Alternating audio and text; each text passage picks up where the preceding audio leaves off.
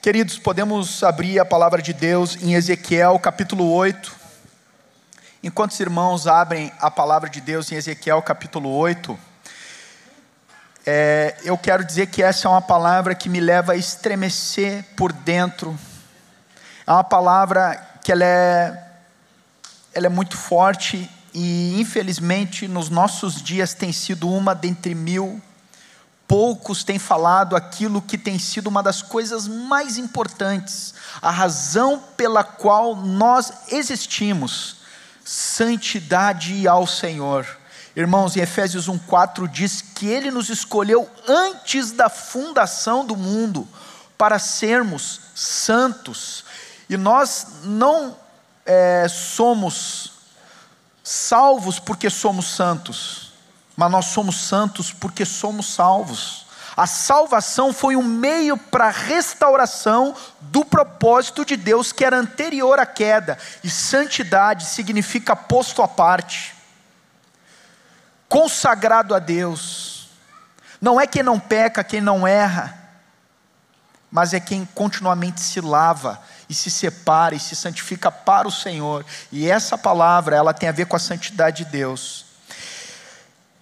E nós vamos ler o capítulo 8 de Ezequiel juntos, porque fala algo aqui com relação ao ciúme de Deus. Eu vou ler na RA, depois, se os irmãos puderem ir me ajudando, projetando, vai ser essa versão. Diz assim: No sexto ano, no sexto mês, aos cinco dias do mês, Estando eu sentado em minha casa e os anciãos de Judá sentados diante de mim, sucedeu que ali a mão do Senhor Deus caiu sobre mim. Olhei e eis uma figura como de fogo, desde os seus lombos e daí para baixo era fogo, e dos seus lombos para cima como resplendor de metal brilhante. Estendeu ela dali uma semelhança de mão e me tomou pelos cachos da cabeça. O Espírito me levantou entre a terra e o céu e me levou a Jerusalém em visões de Deus, até a entrada da porta do pátio de dentro que olha para o norte, onde estava colocada a imagem dos ciúmes que provoca o ciúme de Deus. Eis que a glória do Deus de Israel estava ali, como a glória que eu vira no vale ele me disse: Filho do homem, levanta agora os olhos para o norte. Levantei os olhos para lá, e eis que do lado norte, à porta do altar, estava esta imagem dos ciúmes, a entrada. Disse-me ainda: Filho do homem, vês o que eles estão fazendo, as grandes abominações que a casa de Israel faz aqui para, me, para que me afaste do meu santuário? Pois verás ainda maiores abominações. Ele me levou à porta do átrio, olhei, e eis que havia um buraco na parede. Então me disse: Filho do homem, cava naquela parede. Cavei na parede, e eis que havia uma porta. Disse-me: Entra e vê as terríveis abominações que eles fazem aqui. Entrei e vi, eis toda forma de répteis e de animais abomináveis, e de todos os ídolos da casa de Israel pintados na parede em todo o redor setenta homens dos anciãos da casa de Israel, com Jazanias, filho de Zafã, que se achava no meio deles, estavam em pé diante das pinturas, tendo cada um na mão o seu incensário. E subiu o aroma da nuvem de incenso, então me disse: Viste, filho do homem, o que os anciãos da casa de Israel fazem nas trevas, cada um nas suas câmaras pintadas de imagens, pois dizem: O Senhor não nos vê, o Senhor abandonou a terra. Disse-me ainda: tornarás a ver maiores abominações que eles estão fazendo. Levou-me à entrada da porta da casa do Senhor, que está do lado norte, e eis que estavam ali mulheres assentadas chorando a Tamuz. Disse-me: Vês isto, filho do homem? Verás ainda abominação, abominações maiores do que estas. Levou-me para o átrio de dentro da casa do Senhor, e eis que estava a entrada do templo do Senhor, entre o pórtico e o altar, cerca de vinte e cinco homens, de costas para o templo do Senhor e com o rosto virado para o oriente, adoravam o sol virados para o oriente. Então me disse: Vês isso, filho do homem? Acaso é coisa de pouca monta para a casa de Judá o fazerem ele estas abominações que fazem aqui, para que ainda encham de violência a terra e tornem a irritar-me? Ei-los a chegar o ramo ao seu nariz, pelo que também eu os tratarei com furor, os meus olhos não pouparão nem terei piedade, ainda que me gritem aos ouvidos em alta voz, nem assim os ouvireis. Deus tem ciúme do seu povo, porque o ama com amor eterno. O Senhor quer uma noiva que tem o coração, seus olhos, sua mente totalmente voltado para Ele. No versículo 16, nós vemos homens que estão virados de costas para o templo e de, com o rosto voltado para o Oriente. Queridos, o Oriente representa o mundo. Lá em Gênesis 16, nós vemos os povos se espalhando pelo Oriente.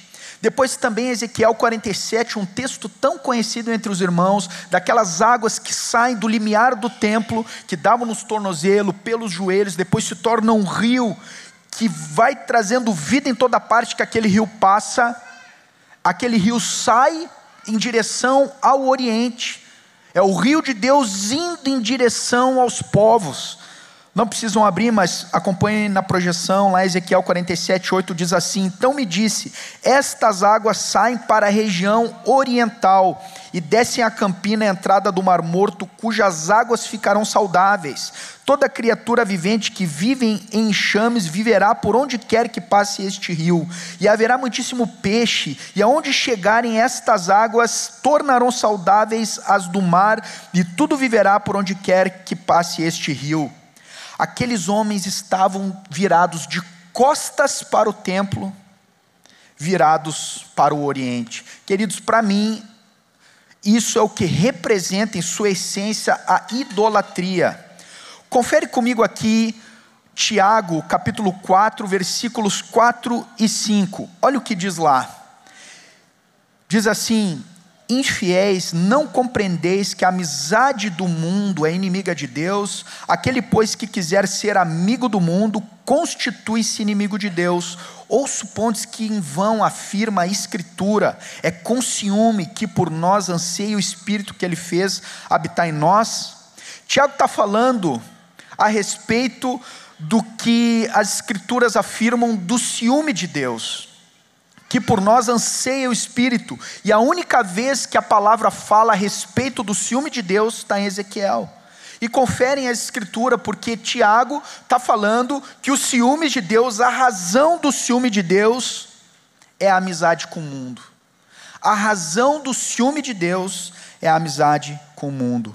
E amados, não lhe toca o coração saber que o Senhor anseia com ciúme por nós como o Senhor se entristece quando outras coisas tomam o lugar de Deus em nosso coração, amados, que nem aquilo que é importante, até mesmo urgente, nos roube daquilo que é a essência de nossa vida, a nossa comunhão com Deus. Ou nós viramos as costas para o mundo e nos voltamos para Deus, ou nos voltamos para Deus e viramos as costas para o mundo. O fato é é que estas duas coisas são opostas, Deus e o mundo. Quanto tempo, queridos, temos nos dedicado a conhecer a Deus? Nós vivemos dias de uma geração que sabe sobre Deus, mas que não o conhecem. Amados, o Senhor está nos chamando a comunhão, a conhecê-lo. Essa geração tem perdido a contemplação não consegue se aquietar, muitas ansiedades, preocupações, pensamentos, não consegue entrar no quarto, aquietar a alma e perceber que Deus está ali, e desfrutar da presença de Deus a ponto de perder o tempo, e contemplá-lo na Sua palavra, oração, adoração. E é nessa contemplação que lá em 2 Coríntios 13, 18, é que nós somos transformados. Como guardará jovem por o seu caminho? Contemplando-o segundo a sua palavra. A lei do Senhor é perfeita e restaura a alma. Quer ter a alma restaurada? Contemple o Senhor. Tem um estudo que os irmãos lá nos Estados Unidos fizeram comprovando o impacto da contínua leitura das Escrituras e contemplar a Deus. Quanto menos, menos efeito. Quem lê uma vez por semana a palavra é quase que imperceptível. Mas aqueles que leem quatro para mais, mudanças de hábito, libertação de dramas internos, é a poderosa palavra de Deus operando no coração do homem. Gálatas 5,13 diz: Porque vós, irmãos, fostes chamados à liberdade, mas não useis da liberdade para dar ocasião à carne. Muitos desvios começam com as liberdades que nos damos. Como um navio em alto mar que, num pequeno desvio, lá na frente se torna quilômetros de distância do porto desejado, a nossa vida acaba sendo assim, amados. Às vezes vão permitindo coisas que pouco a pouco vão nos tirando daquilo que é essência. Mas nós não vamos cair, queridos, no erro de subestimar nossa própria fraqueza. Lá no retiro, os irmãos lembraram de uma analogia que o Samir e o Duda uma vez compartilharam, acho que foi o Duda, lá no retiro de adolescentes, de dois demônios do inferno. Não dá nada e nada a ver. Geralmente, quando alguém está às portas do pecado, vem essa seta maligna. Não dá nada, nada a ver. Olha, meus irmãos, lá em Gálatas 5,16, assim: digo, porém, andai no espírito e jamais satisfareis a concupiscência da carne, porque a carne milita, milita vem de militar, faz guerra contra o espírito e o espírito contra a carne, porque são opostos entre si, para que não façais o que porventura seja do vosso querer. Amados, há uma guerra dentro de nós acontecendo da nossa própria natureza carnal caída, resistindo ao governo, ao controle do espírito. Mas, amados, nós não podemos querer lutar tentando uma santidade na nossa força. Queridos, não faça isso. Nossa santidade vem de contemplarmos ao Senhor e vivermos uma vida substituída Lá em Gálatas 2:20 diz o quê? Logo já não sou eu quem vive, mas Cristo vive em mim. E esse viver que agora tenho na carne, vivo pela fé no Filho de Deus que me amou e a si mesmo se entregou por mim. Você já passou por uma bananeira e viu a bananeira assim, ó, o que está fazendo? Estou tentando dar uma banana. Amados, a santidade é um fruto da vida com Deus e é um prazer dos filhos de Deus, porque o nosso Deus é santo no sentido mais completo do termo. Spurgeon dizia assim: a santidade é a parte visível da salvação. John Wesley dizia que a conversão tira o cristão do mundo, a, salva, a santificação tira o mundo do cristão. Lá em Gálatas 6, 12 a 14 diz assim: Todos os que querem ostentar-se na carne, esses vos constrangem a vos circuncidardes, somente para não serem perseguidos por causa da cruz de Cristo. Pois nem mesmo aqueles que se deixam circuncidar guardam a lei, antes querem que vos circuncideis para se gloriarem na vossa carne. Mas longe esteja de mim gloriar-me senão na cruz de nosso Senhor Jesus Cristo, na qual o mundo está crucificado para mim e eu para o mundo. Os discípulos estavam sendo tentados a se circuncidarem por causa da ostentação da carne.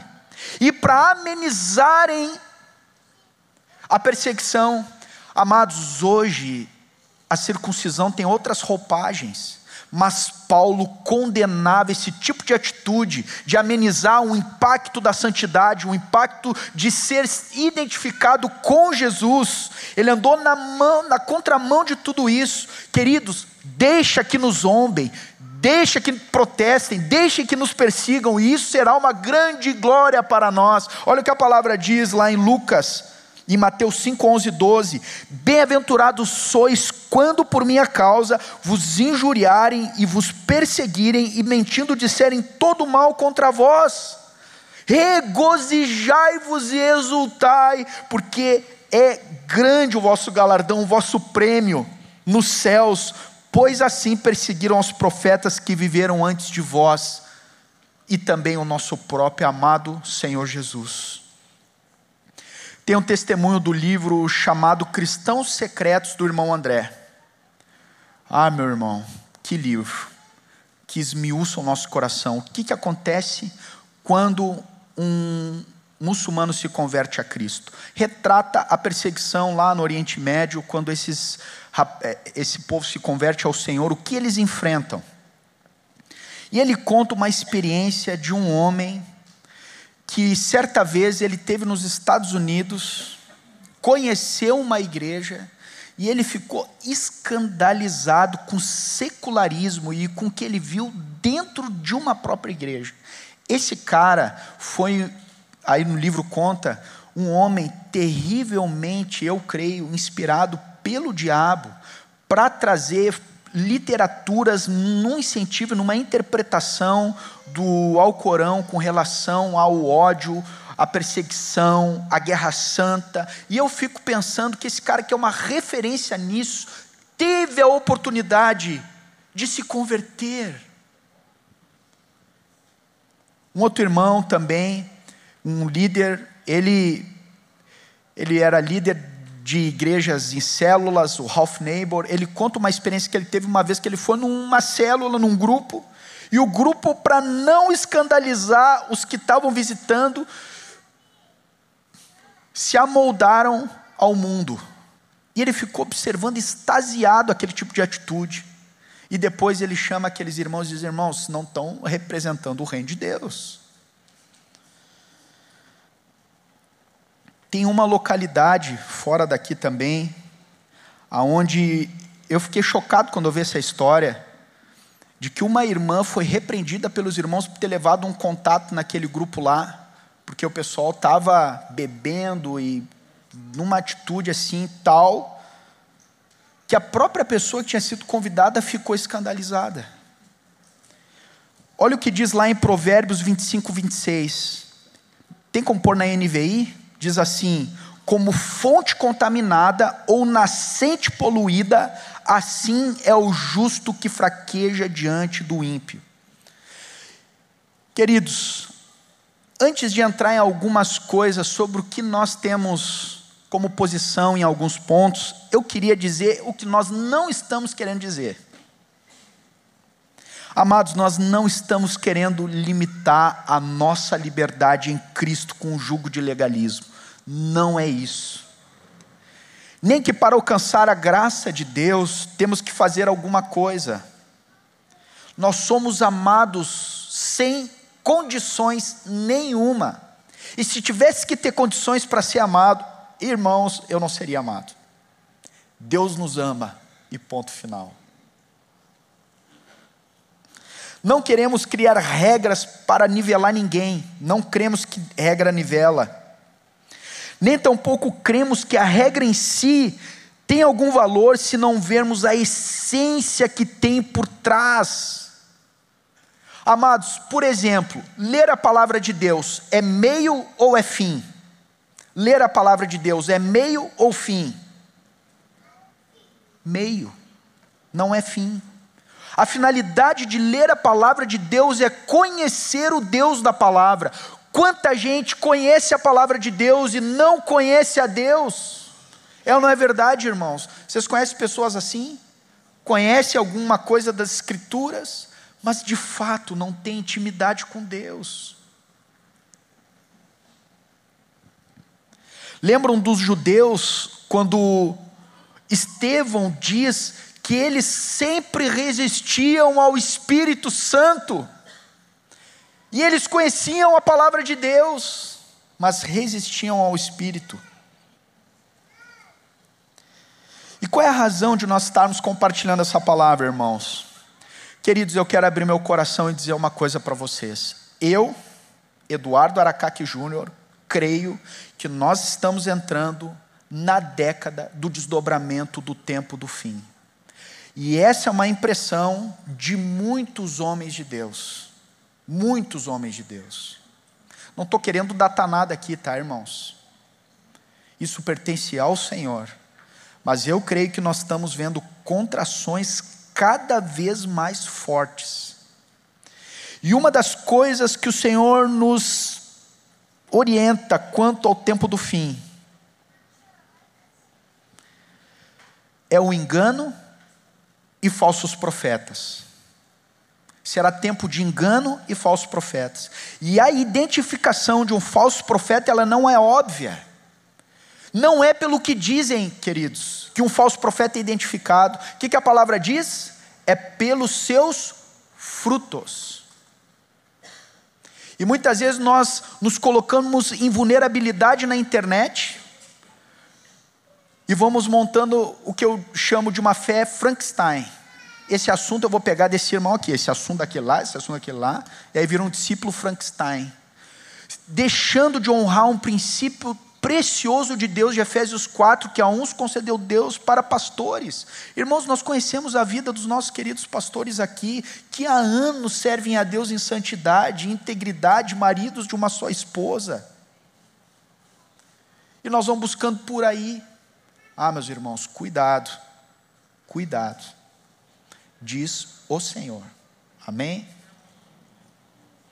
E nós queremos guardar a vida de vocês, para que o inimigo não alcance nenhuma vantagem sobre nós e nos aparte da simplicidade e purezas devidas a Cristo. Pois, como Paulo, nós também não lhe ignoramos os desígnios.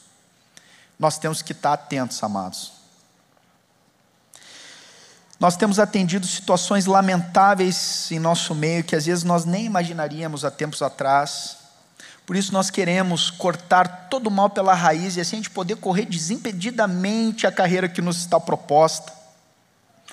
E como conservo no pastoreio desta amada parte do rebanho do Senhor, nós queremos relembrar algumas orientações que o Senhor nos confiou ao longo dos anos e que hoje se faz necessário nós reavaliarmos e repetirmos elas.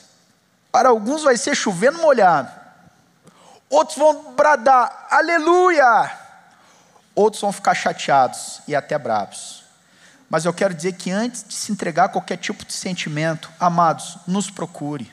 Nós não temos uma secretaria que você tem que ligar para marcar um horário num escritório. Irmãos, nós andamos, eu vou usar uma linguagem contemporânea, tudo junto e misturado. Os irmãos têm o nosso número de telefone, nosso endereço, vão em nossas casas. Antigamente ainda botavam 90, 90 na frente, hoje nem precisa mais disso. Por isso, suportai-nos, pois. E sobretudo essa admoestação, ela visa a santidade, o amor genuíno, o nosso Senhor bendito, que é digno de toda a nossa fidelidade. Irmãos, o John já deu aqui um briefing, mas eu queria entrar um pouco com relação ao cuidado que devemos ter com relação a bebidas alcoólicas. O que pensamos?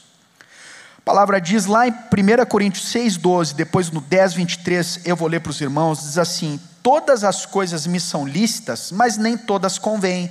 Todas as coisas me são listas, mas eu não me deixarei dominar por nenhuma delas. Depois, lá no 10, 23, diz: Todas as coisas são listas, mas nem todas convêm. Todas as coisas são listas, mas nem todas edificam. Sempre diante de uma coisa lista, nós temos que ter, pelo menos, essa avaliação. É lícito, convém, edifica, domina. Queridos, tomar bebida alcoólica em si não é pecado, mas a embriaguez sim. E a linha é muito tênue. Avalie, irmão, se vale a pena andar na beira do precipício. Eu creio que se houvesse uma circunferência de perigo do pecado, Jesus estaria no centro, no ponto mais distante de todos. Quantas histórias lamentáveis nós escutamos, como por exemplo, aquela que o Ion contou. Quem lembra, levanta a mão santa aí. Vale a pena ouvir essa palavra. Ele conta de uma linda história de restauração, de um irmão cuja bebida quase destruiu sua vida e família e ministério. Mas, queridos, tem um outro caso triste, mas muito triste, que eu lembro com grande dor em meu coração. Dois irmãos maduros saíram e foram, estavam num restaurante, num lanche, e pediram uma bebida alcoólica. Um deles, quando bebeu, irmãos, é como se ele tivesse endemoniado. Ele se levantou e saiu correndo e se jogou na perdição da noite. Um irmão se converteu no nosso meio, casado, pai de família, usado por Deus. Eu encontrei ele esses tempos, irmãos, era de dar dor no coração, separado, em depressão. Eu estava lá, querido, volta para os braços do Pai. O Senhor te ama mas há um bloqueio. Ah, meus irmãos, nós temos que ter muito cuidado conosco e com os nossos irmãos. Como nós podemos experimentar um mover poderoso do Espírito se estamos embriagados? Eu lembro de um testemunho do Ivan Baker. Diz que ele estava um dia de noite, uma, uma madrugada lá, o Espírito acorda ele e diz para ele, ah, vai lá numa ponte. Ele vai.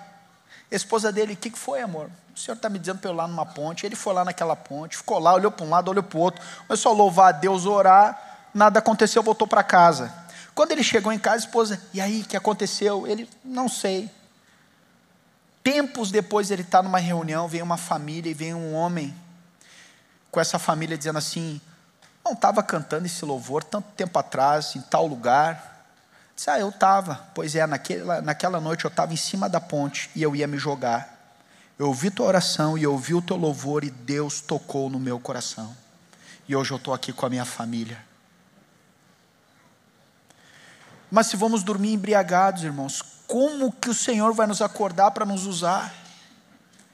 Eu fico tão feliz e triste ao mesmo tempo quando às vezes eu estou no auge do sono, acordo, o sono vai, e eu digo, ué, uma vez eu me pus a orar por uma irmã, Deus pôs o nome dela em meu coração. Depois eu descobri que naquela noite aquela irmã estava em perigo, precisava de oração. Eu fiquei feliz por poder ter tido a oportunidade de cooperar com Deus. Irmãos, eu quero convidar os irmãos comigo a olharmos juntos a janela da história da igreja. Como é apaixonante. Olhem comigo aqui, os irmãos lá no começo em Atos.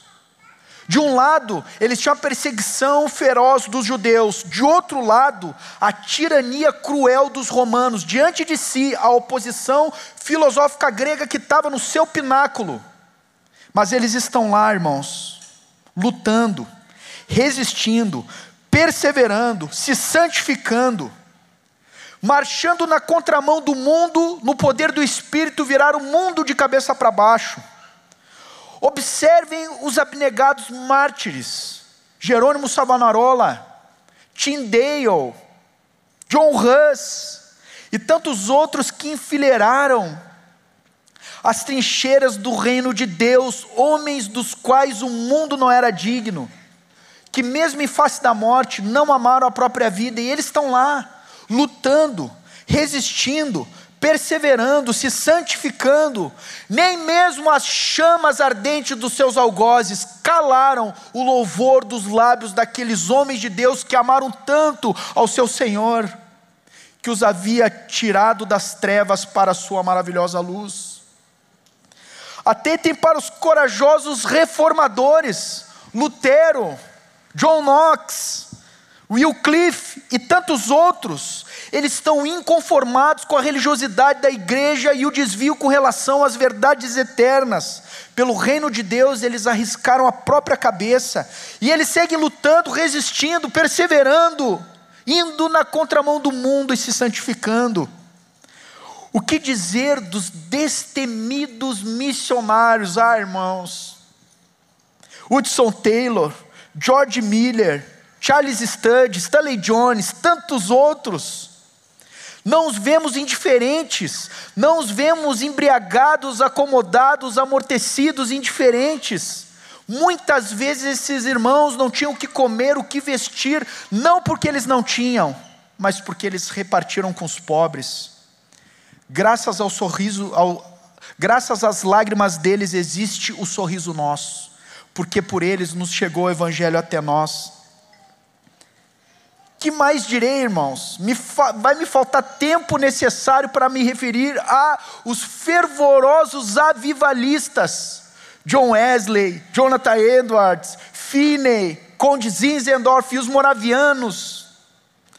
Olhem suas lágrimas em oração por horas, olhem eles indo às ruas, em toda parte, becos, antros da terra, anunciando o Evangelho. Vejam, queridos, pela janela da história, os pecadores se derretendo como cera, diante do calor do amor irradiando da vida daqueles pregadores. É como se eles pudessem ver os pecadores à beira do inferno eterno. E lá estão eles, na mesma luta. Então nós chegamos nos dias da bendita renovação carismática. E eu vejo Ivan Baker lutando destemidamente para manter o mesmo padrão de seriedade com a santidade. Diz que uma vez estavam botando uma TV a cabo na, na casa dele. Eu nunca sei se foi quando ele ligou a TV ou se o cara que estava instalando disse para ele que ele agora, a partir daquele momento, ele ia ter o um mundo na sua casa. Ele diz: Ah, é? Pode tirar. Nem parabéns para você ele gostava, parabéns para mim. Que, que eu tenho de parabéns? Parabéns ao Senhor, ele não gostava de cantar as parabéns para você. E nós e os irmãos conheceram Ivan, eu tive o privilégio de vê-lo ainda em vida sabem que isso nem de longe era um teatro. É ou não é os mais antigos que conheceram? No final da vida, aliás, quem carregava ele para cima e para baixo eram pessoas que ele havia proclamado o Evangelho. Se eu não me engano, na sua rua, ou, houveram 500 pessoas que se batizaram a Cristo. Ele já velhinho, velhinho, irmãos, nos Estados Unidos.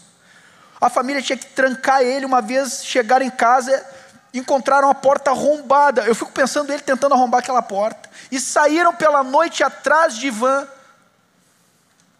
Até que veio um táxi, ele já não podia mais andar direito, ele pegou um táxi. Aí, quando viram ele lá, disseram: Olha, por favor, deixa nós levarmos o Ivan para casa, ele é nosso parente. Aí o taxista disse assim: Não, nem preciso cobrar, deixa esse homem mais um pouco comigo. Ele está me falando coisas aqui muito fortes que eu preciso ouvir. Ah, meus irmãos. E assim nós podemos ver nos seus companheiros a mesma coisa. O Swindon, Kit Benson, Henrique Negro, Jorge Mitian, Victor Rodrigues e muitos outros, alguns dos quais ainda vivem. Em paralelo, nós chegamos aqui em Porto Alegre. Irmãos, eu nunca vi o Erasmo embriagado. Aliás, nem bebendo, nem o vô Moisés nem o, o nosso querido missionário, ancião ainda vivo, Siegfried Zius, nem o Telmo e outros que eu poderia citar aqui, homens que o Senhor usou para nos gerar no Evangelho, todos esses podemos ver profundo zelo com as coisas do Senhor e um cuidado muito grande com a bebida. O bastão sagrado do Evangelho nos foi confiado por aqueles que correram antes de nós não o deixe cair.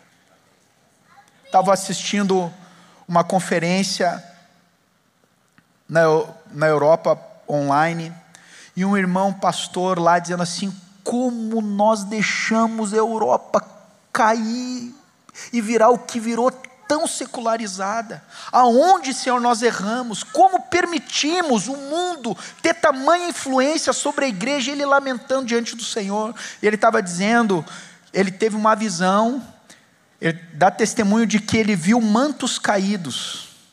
E o Senhor falou para ele, quando Elias foi arrebatado ao céu, o manto de Elias não caiu sobre os ombros de Eliseu. Ele precisou assumir o manto. E na Europa ficaram mantos caídos. A outra geração não assumiu a responsabilidade que lhes foi confiada. Olha o que a palavra diz: lembrai-vos dos vossos guias, em Hebreus 13, 7, os quais vos pregaram a palavra de Deus, e considerando atentamente o fim da sua vida, imitai a fé que tiveram. Ah, meus irmãos, eu lembro eu, adolescente sem noção, chegando assim no final de uma reunião de jovens: Oi, tio Telmo, tudo bom? Posso dormir hoje na tua casa? Espera aí que eu vou falar com a tia Heloísa indo dormir nas suas casas, estando com os meus queridos pastores, por quem eu queria ser influenciado. Ah, meus irmãos, observando atentamente o fim de sua vida, imitem a fé que tiveram. Com relação a esse assunto, menos é mais, e nada é melhor ainda. Menos é mais, todo cuidado é pouco, principalmente cuidarmos uns dos outros para não sermos uma pedra de tropeço. Algum amém por aí? Qual é a nossa orientação com relação a tatuagens? Queridos, essa é uma, é uma questão muito contemporânea, mas muito contemporânea. Tempos atrás, até para o mundo era uma coisa esquisita, como sinal de rebeldia. Os mais antigos podem dizer isso. Nem se passava na cabeça dos irmãos, mas não se passava. E eu reconheço, queridos, que esse é um assunto que nós temos pouca base bíblica para tratar. Em que sentido? Não está escrito, não tatuarás. Mas não significa que porque algo não está escrito, nós devemos já fazer sem um cuidado, sem uma atenção, sem discernimento.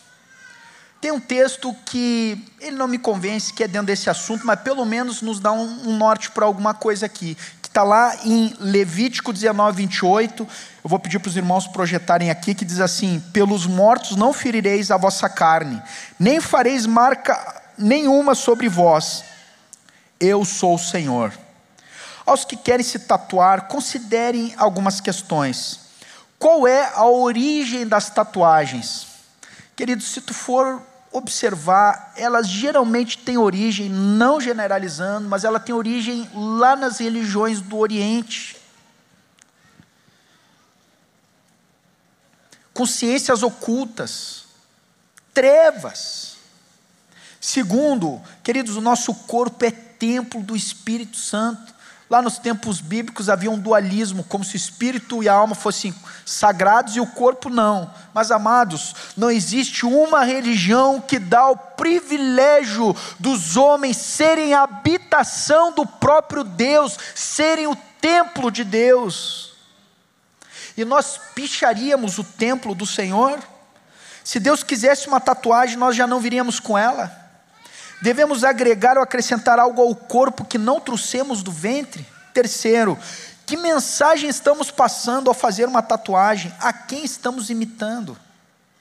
Na maioria das vezes a influência vem de jogadores de futebol, artistas, mas infelizmente até do meio gospel. E por que que nós vamos nos deixar influenciar por aqueles que nós não conhecemos a vida, em vez de se deixar influenciar, como eu disse antes, por irmãos que nós conhecemos o testemunho de vida com Deus?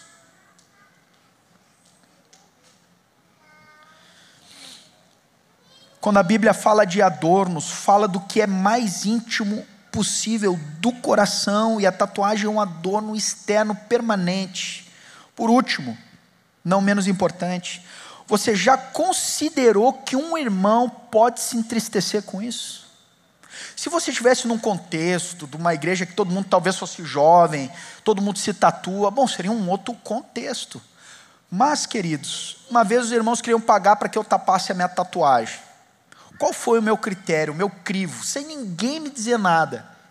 Eu fui conferir como que os meus irmãos iriam se sentir ao fazer aquilo. Sabe por quê? Eu aprendi um princípio com Paulo. A nossa liberdade é limitada pelo amor. Aliás, Paulo é mais radical. Paulo diz assim: E por isso, se comida serve de escândalo para o meu irmão, nunca mais comerei carne, para que não venha escandalizá-lo. Vegetariano.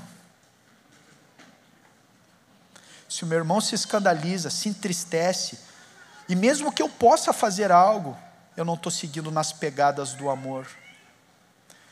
Irmãos, nós temos aqui anciãos. Tem um irmão com 96 anos, isso? 96 anos. Como que eu não vou considerá-lo nas liberdades que eu me permito? Como que eu não vou honrar a geração que correu antes de mim? Essa geração pode ser um bom motor, mas os cabelos brancos são o nosso leme.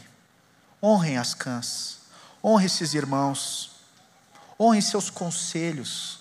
Lembra que o vô Moisés dizia assim: a igreja não é forte porque tem criança, ou jovens, ou velhos. Mas a igreja é forte porque tem todos eles. nós vamos nos complementando. Amém, amados?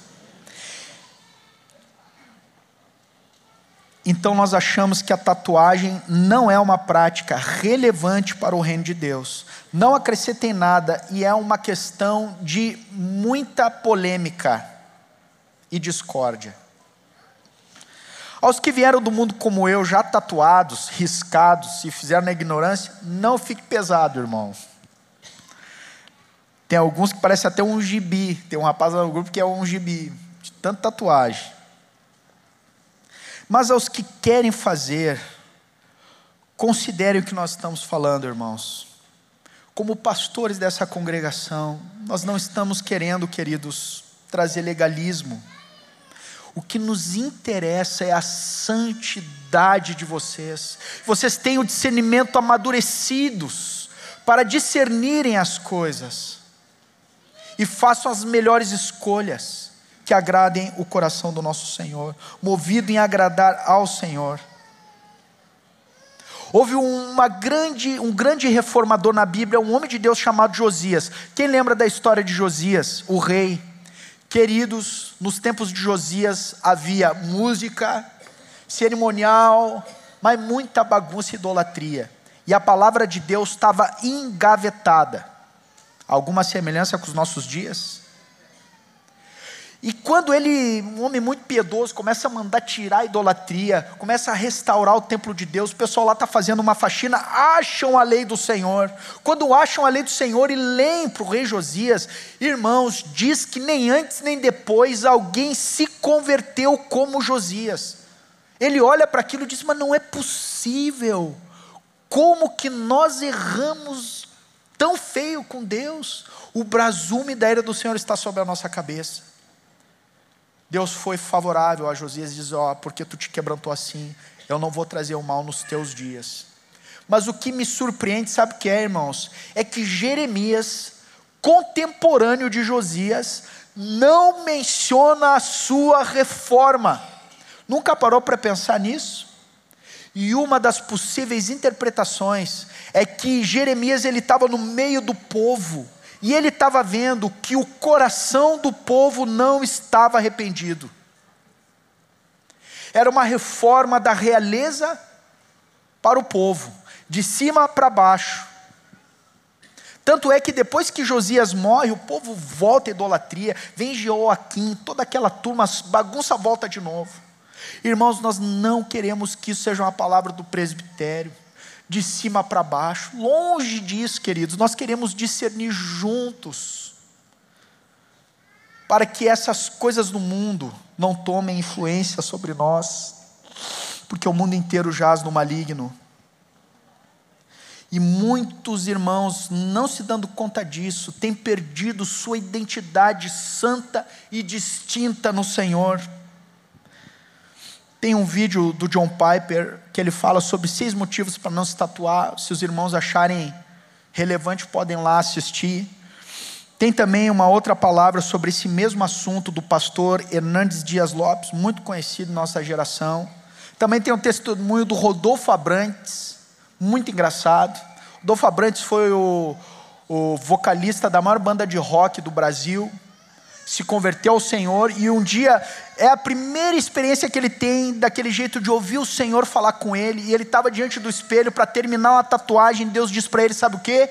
Chega. E ele chega para a esposa: Amor, amor, Deus falou comigo. É, e o que, que Deus falou contigo? Chega. Assistam, queridos, é muito interessante. E ele traz com muita graça e amor, não como um peso de legalismo, mas uma experiência pessoal dele. Mas é interessante, vocês podem procurar, vocês vão achar. Mas infelizmente a esmagadora maioria tem liberado tudo. Ainda bem que a voz da maioria não é a voz de Deus. As maiorias são perigo, queridos. Foram as maiorias que crucificaram nosso Senhor. Aos que argumentam que nós temos que ser mais parecido com o mundo para ganhar as pessoas do mundo, Tem um texto, irmãos,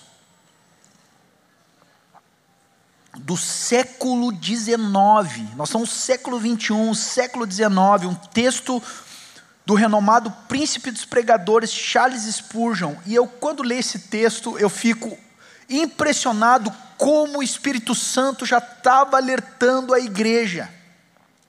Olha, peço a paciência e a atenção dos irmãos, mas olhem o que o Espírito Santo brada através da vida desse querido irmão. E o texto se intitula assim: Apacentando ovelhas ou entretendo bodes? Eu vou ler para os irmãos assim: Um mal está no declarado campo do Senhor, tão grosseiro e seu descaradamento que até o mais míope dificilmente deixaria de notá-lo durante os últimos anos. Ele se tem desenvolvido em um ritmo anormal, mesmo para o mal. Ele tem agido como fermento até que toda a massa se levede.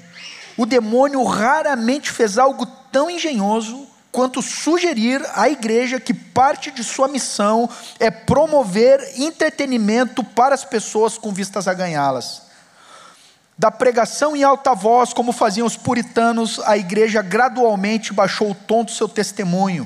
Então, tolerou e desculpou as frivolidades da época, em seguida, as tolerou dentro de suas fronteiras e agora as adotou sob os argumentos de atingir as massas. Meu primeiro argumento é que prover entretenimento para as pessoas não está dita em nenhuma parte das Escrituras como sendo uma função da igreja. Se este é um trabalho cristão, por que Cristo não falou dele? Ide por todo mundo e pregai o evangelho a toda criatura. Isto está suficientemente claro. Se assim teria sido se ele tivesse adicionado e proporcione divertimento para aqueles que não têm prazer no evangelho. Nenhuma destas palavras, contudo, são encontradas, não parecem ter-lhe ocorrido. Então, novamente, ele mesmo deu uns para apóstolos, outros para profetas, outros para evangelistas, outros para pastores e mestres, para a obra do ministério. Onde entram os animadores? O Espírito Santo silencia no que diz respeito a eles. Foram os profetas perseguidos por divertirem o povo ou porque o rejeitaram? Em concerto musical não há lista de mártires. Além disto, prover divertimento está em direto antagonismo com o ensino e a vida de Cristo e de todos os seus apóstolos. Qual foi a atitude da igreja quanto ao mundo? Vós sois o sal, não o doce açucarado, algo que o mundo irá cuspir e não engolir. Curta e severa foi a expressão, deixa os mortos sepultarem os seus mortos, e ela foi de uma tremenda seriedade. Se Cristo introduzisse mais brilho e elementos agradáveis em sua missão, ele teria sido mais popular quando o abandonaram por causa da sua natureza inquiridora dos seus ensinos. Eu não ouvi dizer, corra atrás dessas pessoas, Pedro, diga-lhes que nós teremos um estilo diferente de culto amanhã, um pouco mais curto e atraente, com pouca pregação. Nós teremos uma noite agradável para as pessoas, diga-lhes que certamente se agradarão. Seja rápido, Pedro, nós devemos ganhar essas pessoas de qualquer forma. Jesus se compadeceu dos pecadores, suspirou e chorou por eles, mas nunca procurou entretê-los em vão serão examinadas as epístolas para encontrar qualquer traço desse evangelho de entretenimento. A mensagem dela é: saia, afaste-se, mantenha-se afastado. É patente a ausência de qualquer coisa que se aproxime de uma brincadeira. Eles tinham ilimitada confiança no evangelho e não empregaram outra arma. Após Pedro e João terem sido presos por pregar o evangelho, a igreja teve uma reunião de oração mas eles não oraram, Senhor, conceda aos teus servos que, através de um uso inteligente, perpicaz de inocente recreação, possamos mostrar a estas pessoas quão felizes nós somos. Se não cessaram de pregar a Cristo, não tiveram tempo para arranjar entretenimentos, dispersos pela perseguição, foram por todos os lugares pregando o Evangelho, eles colocaram o mundo de cabeça para baixo, esta é a única diferença. Senhor, limpe a igreja de toda a podridão e refúgio que o diabo lhe tem imposto e traga-nos de volta aos métodos apostólicos. Finalmente, a missão de entretenimento falha a realizar os fins desejados ela produz destruição entre os novos convertidos. Permita que os negligentes e escarnecedores que agradecem a Deus pela igreja os terem encontrado no meio do caminho, falem e testifiquem. Permita que os oprimidos que encontraram paz através de um concerto musical não silenciem. Permita que o bêbado, para quem o entretenimento dramático foi um elo no processo de conversão, se levante. Ninguém irá responder. A missão de entretenimento não produz convertido. A necessidade imediata para o ministério dos dias de hoje é crer na sabedoria combinada à verdadeira espiritualidade, uma brotando da outra como frutos da mesma raiz a necessidade é de doutrina bíblica de tal forma entendida e sentida e vivida que coloquem os homens em chama. Século XIX. Século XIX. Que diria Spurgeon olhando os nossos dias?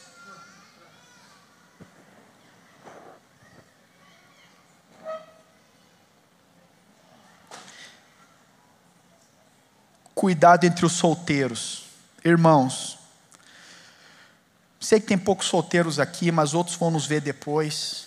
Qual é a nossa recomendação? Lembram da parábola das dez virgens? Irmãos, virgem fala de um tipo de algo que foi purificado. Cinco são nécias, cinco são prudentes. 50% vai ficar do lado de fora. E o coração da virgem nécia é desnudado quando o Senhor volta ela bate desesperada na porta, porque ela quer entrar, ela sabe que fora é choro e ranger de dentes, então ela quer entrar, mas o que ela queria era salvação, ela queria o paraíso, ela queria o céu, mas ela não queria o Senhor, ela não queria o Salvador, ela queria só salvação. Esse é o coração da virginesse. Até onde eu posso aproveitar minha vida sem perder minha salvação? Mas a Virgem prudente, ela está cheia do óleo do Espírito. E o óleo do Espírito produz nela o clamor que está lá em Apocalipse, que diz: o Espírito e a noiva dizem: Vem, vem, vem. A noiva cheia do óleo deseja o noivo, quer agradar ao noivo, anseia pelo noivo. Ah, meus irmãos, eu não tenho como dar outro exemplo, desculpa ser repetitivo nos meus exemplos, mas eu lembro do dia do meu casamento. Minha esposa entrou agora, eu já vi que ela veio. Eu sou japa, eu já tenho a visão, né? Horizontal melhor. Tinha uma série de pessoas bonitas, bem arrumadas. Mas quando a minha esposa entrou, foi como se o universo tivesse parado. Meu coração quase saltou pela boca. Os irmãos dizem que eu chorei, mas eu digo que eu suei no olho. Como é, qual é o assunto, eu não vou dizer o, o principal, mas qual é o assunto número um de dois noivos apaixonados? Eles chegam assim inconvenientes, casamento, dia do casamento, casamento, casamento, é casamento. Como está a noiva do Senhor? Será que o Senhor vem buscar uma noiva que está assim para Ele? Ele vem buscar uma noiva apaixonada, que o ama, que o deseja.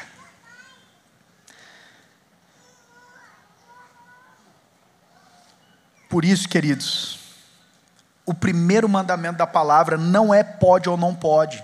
Alguns às vezes veem, pode isso, não pode aquilo, eu já me incomodo. O primeiro mandamento da Bíblia é amarás o Senhor teu Deus. Amarás o Senhor teu Deus. Quando Jesus disse que o espírito está pronto, mas a carne é fraca, a ênfase está onde? Na prontidão do espírito ou na fraqueza da carne? Jesus não disse assim, a carne é fraca, mas o espírito está pronto. Não, irmãos, o espírito está pronto, mas nós somos fracos. Por isso nós devemos fugir da aparência do mal. Lembro do testemunho do Mauro, que era um modelo, e uma vez uma outra mulher, modelo, deu em cima dele. Sabe o que ele fez, irmãos? Saiu correndo, deixou no vácuo. Tempos depois, aquela mulher se converte. Ela liga para o Mauro e diz: Mauro, quero te agradecer por naquela noite tu teres saído correndo. Você salvou a minha família. Não se brinca com pecado. Quando nós damos uma orientação, amados, para os solteiros não ficarem sozinhos, é para guardá-los, porque a carne é fraca.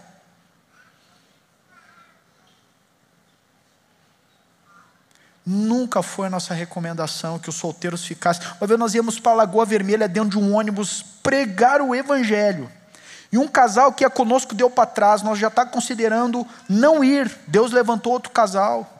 Por quê? Porque nós não queríamos ficar a madrugada viajando, solteiros e solteiras, filhas dos irmãos, por causa da aparência do mal. Eu sei qual era o coração dos irmãos, eu conhecia todos ali. Mas, irmãos, qual é o testemunho? Como ficaria o coração dos pais das jovens que iriam viajar com um bando de solteiros sem ninguém é responsável? Irmãos, nós temos que nos guardar. A palavra da cruz é loucura para os que se perdem, mas para nós que somos salvos, poder de Deus. O homem natural não entende as coisas do espírito, elas se discernem espiritualmente. Isso não é uma força de lei, um peso de regra. Isso é um cuidado, irmãos. Amém? Então, nossa orientação para os solteiros é que cuidem. Nós temos visto cada situação, solteiros viajando sozinho por aí, postando nas mídias sociais. Olha, irmãos, nós não recomendamos assim. Nós não andamos assim. Nós pedimos que nós nos guardemos uns aos outros. Vigiai para que não entreis em tentação. Efésios 5 fala a respeito da qualidade que deve ter a nossa comunhão. Falando entre vós com salmos, hinos, cânticos espirituais. Por isso, queridos, a nossa orientação é que também a própria comunhão seja, seja santificada e haja sempre que possível um casal junto com relação à música secular.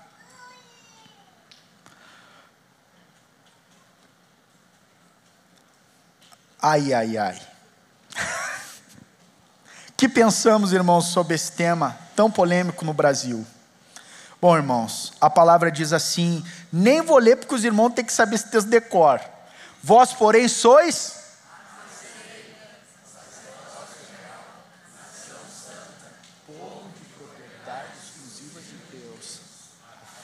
proclamardes.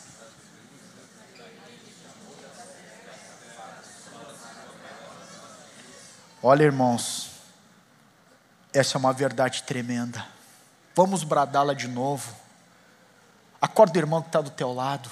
Vamos dizer essa verdade de novo juntos. Vós, porém, sois sacerdócio real, nação santa, povo de propriedade exclusiva de Deus a fim de proclamardes as virtudes daquele que nos chamou das trevas para a sua maravilhosa luz. A palavra diz: porque todo sacerdote, sendo tomado dentre os homens, é constituído nas coisas concernentes a Deus a favor dos homens, para oferecer tanto dons como sacrifícios pelo pecado. Hebreus 5:1. Queridos, o sacerdote ele ministra em primeiro lugar ao Senhor. Ao Senhor depois aos homens, ele fica em último lugar. O nosso primeiro chamado, queridos, é adorar a Deus, é amar a Deus, é desejar a Deus. A razão da nossa existência é o Senhor, só nele nós somos completos, na Sua presença, a plenitude de alegria. Culto na palavra é serviço, não é um momento emocional momentâneo da adoração culto é serviço, quem ama a Deus se envolve no seu serviço. Os que buscam uma vida consagrada ao Senhor, eles mudaram o epicentro de sua vida, eles não estão mais no centro, agora tudo é o Senhor, ministram ao Senhor. Tu não precisa dizer para um sacerdote, não vai ali, não escuta tal coisa, não assiste outra coisa lá. Ele mesmo se incomoda com tudo aquilo que ele não pode ministrar ao Senhor. Às vezes é roupa, queridos. Às vezes tu vai lá, põe uma roupa, o Espírito Santo toca no teu coração. Quantos já trocaram de roupa por se sentirem incomodados? Lá em casa nós temos o, o crivo da adoração. Levanta os braços aí, né? Quando eu não estou tão sensível, a minha esposa me ajuda também. Irmãos, o sacerdote ministra as coisas do Senhor. Um sacerdote ele saiu da sua cultura e entrou na cultura do reino de Deus. Eu queria chamar o Thelma aqui para dar um testemunho nesse ponto de música.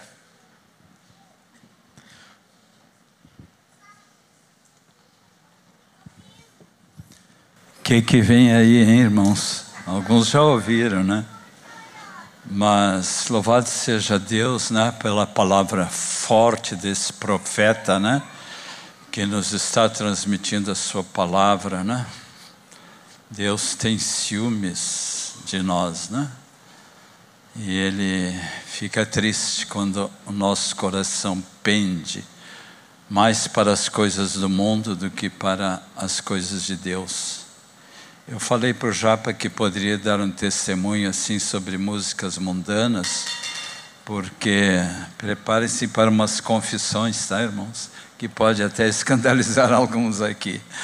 Mas no meu passado jovem eu era muito roqueiro, sabe? Eu fui da geração do Elvis Presley. Quem não conhece essa figura, né? E de outros cantores que sacudiram muito a minha vida na minha adolescência e juventude, até uns 23 anos de idade, mais ou menos, quando eu decidi tomar uma atitude radical de consagração, vivendo de fato uma vida santa e comprometida com Deus. E uma das áreas que mais me incomodava mesmo no meu crescimento espiritual era esse tipo de música que ainda hoje encanta e seduz milhões de jovens, né? Basta ver o que que esse planeta Atlântida aí, né, mexe com a juventude gaúcha e do mundo inteiro que ficam lá freneticamente adorando aquelas criaturas, né? E vocês sabem que toda idolatria tem demônios por trás. Então a gente tem que estar muito atento quanto a isso, irmãos, porque é um perigo, porque então adorando os ídolos musicais da nossa geração, a gente está se prostrando também diante de demônios. Isso aí decididamente não combina com aquele versículo que diz, né? Todas as coisas me são listas, mas nem todas convêm. Aí eu incluo a música mundana, que fez muito mal na minha vida. E depois, mais adiante, quando eu fui descobrindo, quando entrou a geração dos hippies, né, na década de 60, quando os Beatles, os famosos Beatles, né, eram os mais famosos daquela época, não é? E eu gostava das músicas deles.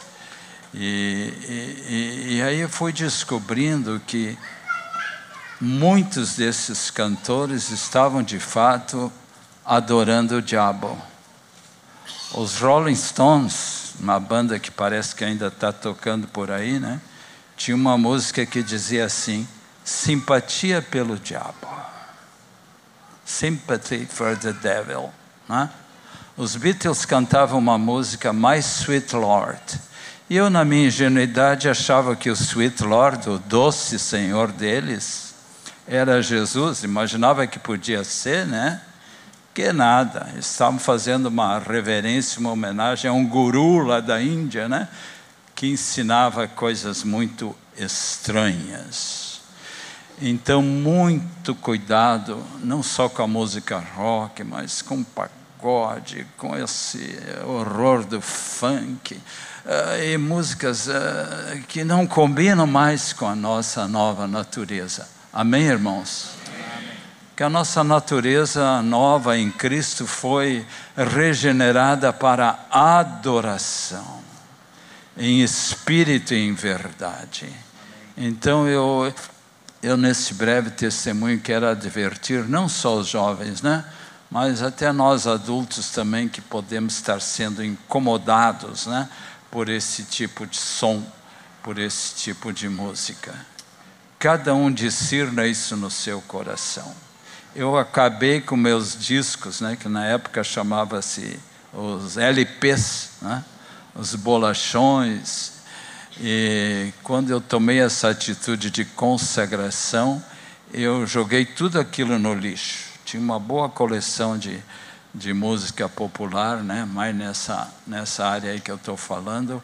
E para mim ali começou uma nova libertação na minha vida. Se o meu testemunho está ajudando vocês, glória a Deus por isso. Que possam tomar atitudes radicais também em favor do reino de Deus. Amém? Glória a Deus. Obrigado, Senhor. Irmãos, nós temos hoje em dia a igreja tem dado muita ênfase para os avivamentos nos pregadores e homens usados por Deus. Mas eu quero dizer uma opinião minha. Os avivamentos têm muito a ver com a resposta do povo à voz de Deus. Porque as verdades eternas não mudaram. Mas quando a igreja se levanta para virar as costas para o mundo e radicalmente se consagrar a Deus, irmãos, é fogo santo. Eu estou indo para o final, mas eu quero dizer ainda duas coisas com relação a esse assunto. Irmãos, alguns argumentam assim: ah, mas nos filmes e nas séries lá tem música do mundo, e os irmãos, alguns assistem, então, por que, que eu não posso ouvir música do mundo? Por que, que nós não pegamos esse argumento para deixar de assistir essas coisas, em vez de dar liberdade para outras? Lá em casa, qual é a nossa prática? Eu e a Paula não assistimos mais filmes nem séries. Obviamente não dizemos que isso é pecado, ninguém impôs isso sobre nós, nós decidimos por nós. Que bênção, meus irmãos. Queridos, Quanto menos, menos coisas na nossa cachola, melhor. Nós temos vivido dias de muitos pensamentos. E nós devemos ser homens de Deus e mulheres de Deus com poucas coisas. As coisas eternas, o que é essencial, muitas coisas estão nos desfocando. Outro argumento que, que é utilizado é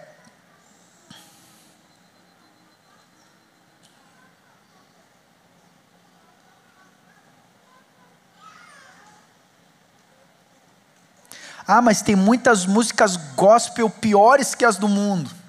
E eu vou ter que concordar.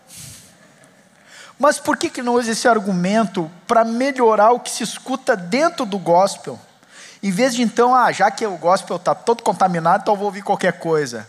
Ah, meus irmãos, sejamos criteriosos. O sacerdote ministra ao Senhor. Por isso que eu creio que nas festas de 15 anos, casamentos, não deveria se haver música do mundo. Queridos, eu fico, eu, Eduardo Aracá eu fico envergonhado em alguns casamentos. Entristecido em ver o povo de Deus indo para as pistas de dança, bêbados às vezes, dançando com pessoas do mundo. Nós deveríamos entender melhor o que diz lá em Coríntios sobre que não há comunhão de luz e trevas entre o crente e o incrédulo. Ah, meus irmãos, meu casamento, uma coisa só nos importava: que Jesus ficasse feliz, que ele pudesse chegar no início e ficar até o final, dizer o nosso saudoso Moacir. Faça um casamento onde Jesus possa ficar do início ao fim. E no final nós fizemos um louvorzão, júbilo. Nós é que fizemos festa, irmãos. Quando estávamos no nosso casamento? Os irmãos são testemunha. Ô oh, louvor, imagina, estava Azar, estava Paulo Figueiró, meu sogro, estava a turma toda lá, e vou, eu quero só uma coisa, irmãos, pega aqueles violão, daí tem uma hora que a câmera passa nos irmãos que estão tocando, aí tá os irmãos tocando, aí tá o CJ, meu grande amigo querido que eu amo tanto, era para ele tocar gaita, só que daí ele esqueceu que estava com a gaita e estava assim lá no palco pulando, e, e gaita o quê? Aí tá na filmagem, passa assim, tá ele lá dançando, louvando e pulando no meio do palco, o gaita foi que ele não tocou. E eu queria encerrar indo para um último testemunho que me toca muito de um jovem chamado David Brainerd. Morreu com 29 anos, se converteu com 20. E quando ele se converteu, ele ficou profundamente compadecido pelos indígenas que estavam perecendo sem Cristo. E ele dedicou toda a sua vida para levar o Evangelho a eles. Ele contraiu uma tuberculose que o levou à morte. Ele chegou a ter 35,5 quilos. Nesses anos, nunca fez uma refeição decente. Quando ele tossia, ele cuspia sangue no chão. Dormia no chão. E nestes tempos nas selvas, ele escreveu um diário de sua vida que ele nunca imaginou fosse ser publicado. Nunca imaginou que ia ser publicado. Ele nunca imaginou que aquele diário ia tocar profundamente a vida de Guilherme Carey, renomado pai das missões modernas. Nunca imaginaria que iria impactar a vida de Spurgeon, o príncipe dos pregadores. Adoniran Judson, e tantos outros missionários. John Wesley, que diz que todo cristão deveria ler o seu, o seu diário. Jonathan Edwards, que era o seu sogro, filósofo, pastor, avivalista, era o sogro desse rapaz. Mas apesar do seu sofrimento, apesar das suas lutas lá no meio das selvas, eu queria compartilhar com vocês alguns clamores do seu coração, de um discípulo conquistado por Jesus, que ama o Senhor. Olha o que ele diz: Deus tornou-se tão precioso para mim, que o mundo, com todos os seus prazeres, se tornou infinitamente vil Eis-me aqui, Senhor, envia-me a mim até os confins da terra, envia-me aos selvagens do ermo, envia-me mesmo para longe de tudo que se chama conforto na terra, envia-me mesmo para a morte, se for no teu serviço e para promover o teu reino. Adeus, amigos, confortos terrestres, mesmo os mais anelados de todos. Se o Senhor quiser, gastarei a minha vida até os últimos momentos em cavernas e covas da terra, se isso servir para o progresso do reino de Cristo. Uma outra oração desse irmão: Meu céu é agradar a Deus, dar tudo a Ele ser dedicado ao seu serviço, para mim pouco importa se na glória eu vou ter um assento alto ou baixo, perto ou longe, mas eu vou amar, glorificar e adorar ao meu Senhor pelos séculos dos séculos, e todos os que são comigo dessa fé se unam. Eu quero imitar irmãos como esses. Às vezes, quando olhamos alguns jovens, cujo assunto número um é coisas da terra, coisas da terra, eu sinto saudade de ver jovens que querem ser missionários, querem viver para a glória de Deus onde estão, cujo assunto são coisas eternas. Ah, meus irmãos, nós fomos conquistados por Jesus, nós somos um povo hipnotizados por um grande amor que nos conquistou. Que o Senhor renove esse ardor no nosso meio, no nosso coração dissipando com a apatia, com a religiosidade, com a indiferença. Irmãos, vamos dar a resposta ao nosso amado Senhor. E coisas que nós não dissemos aqui, que às vezes são lacunas, irmãos, em vez de se utilizar para a liberdade, se deixem gastar pelo Evangelho. Cristo vem e nós somos chamados a uma glória maior e Ele vai recompensar os seus filhos. Você receberá das mãos do Senhor a recompensa viva para a eternidade, que o teu coração bata por aquilo que é eterno, por aquilo que é eterno, por aquilo que é eterno. Lembrei de um cântico que Deus nos deu num retiro de jovens. E antes de cantá-lo, eu queria apenas lê-lo. O Lucas vai nos ajudar e nós vamos encerrar com esse cântico. Mas ele diz uma letra assim: Jesus e lá em Pedro diz que Jesus é a pedra angular que para nós é a preciosidade, ela foi rejeitada pelos homens, mas para nós a pedra preciosa. E esse cântico diz assim: Jesus, tu és a pérola de grande valor, o tesouro mais precioso, eu deixo tudo, eu troco o meu nada pelo teu tudo. Jesus, tu és a pérola de grande valor. Queridos, enquanto cantamos, vamos nos colocar de pé. e te ofereça ao Senhor a pérola de grande valor, o tesouro mais precioso. E se o Espírito Santo está te mostrando coisas que você precisa abrir mão, abra mão, não tenta administrar e conciliar. É tempo de se santificar, é tempo de amar a Deus, é tempo de orar, é tempo de estarmos intimamente em comunhão com o Senhor. Por isso te ofereça, queridos. O Senhor se agrada, Ele habita no alto e sublime trono, e com contrito e abatido de espírito. Isso sobe como aroma suave ao Senhor.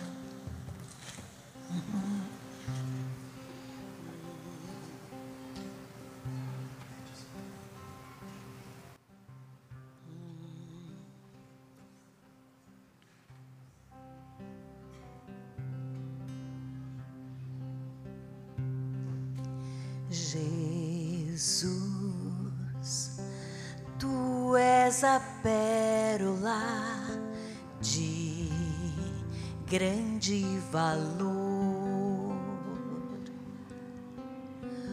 o tesouro mais precioso. Eu deixo tudo, troco meu pouco pelo teu muito.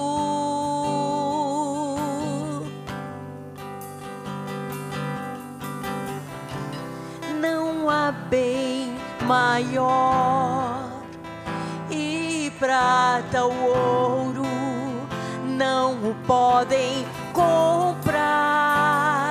Jesus, meu maior tesouro a pérola de grande valor.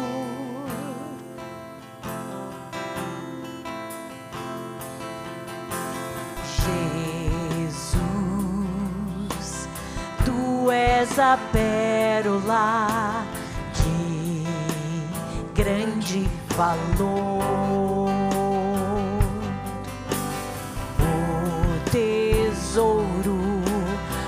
Mais precioso, eu deixo tudo, troco meu pouco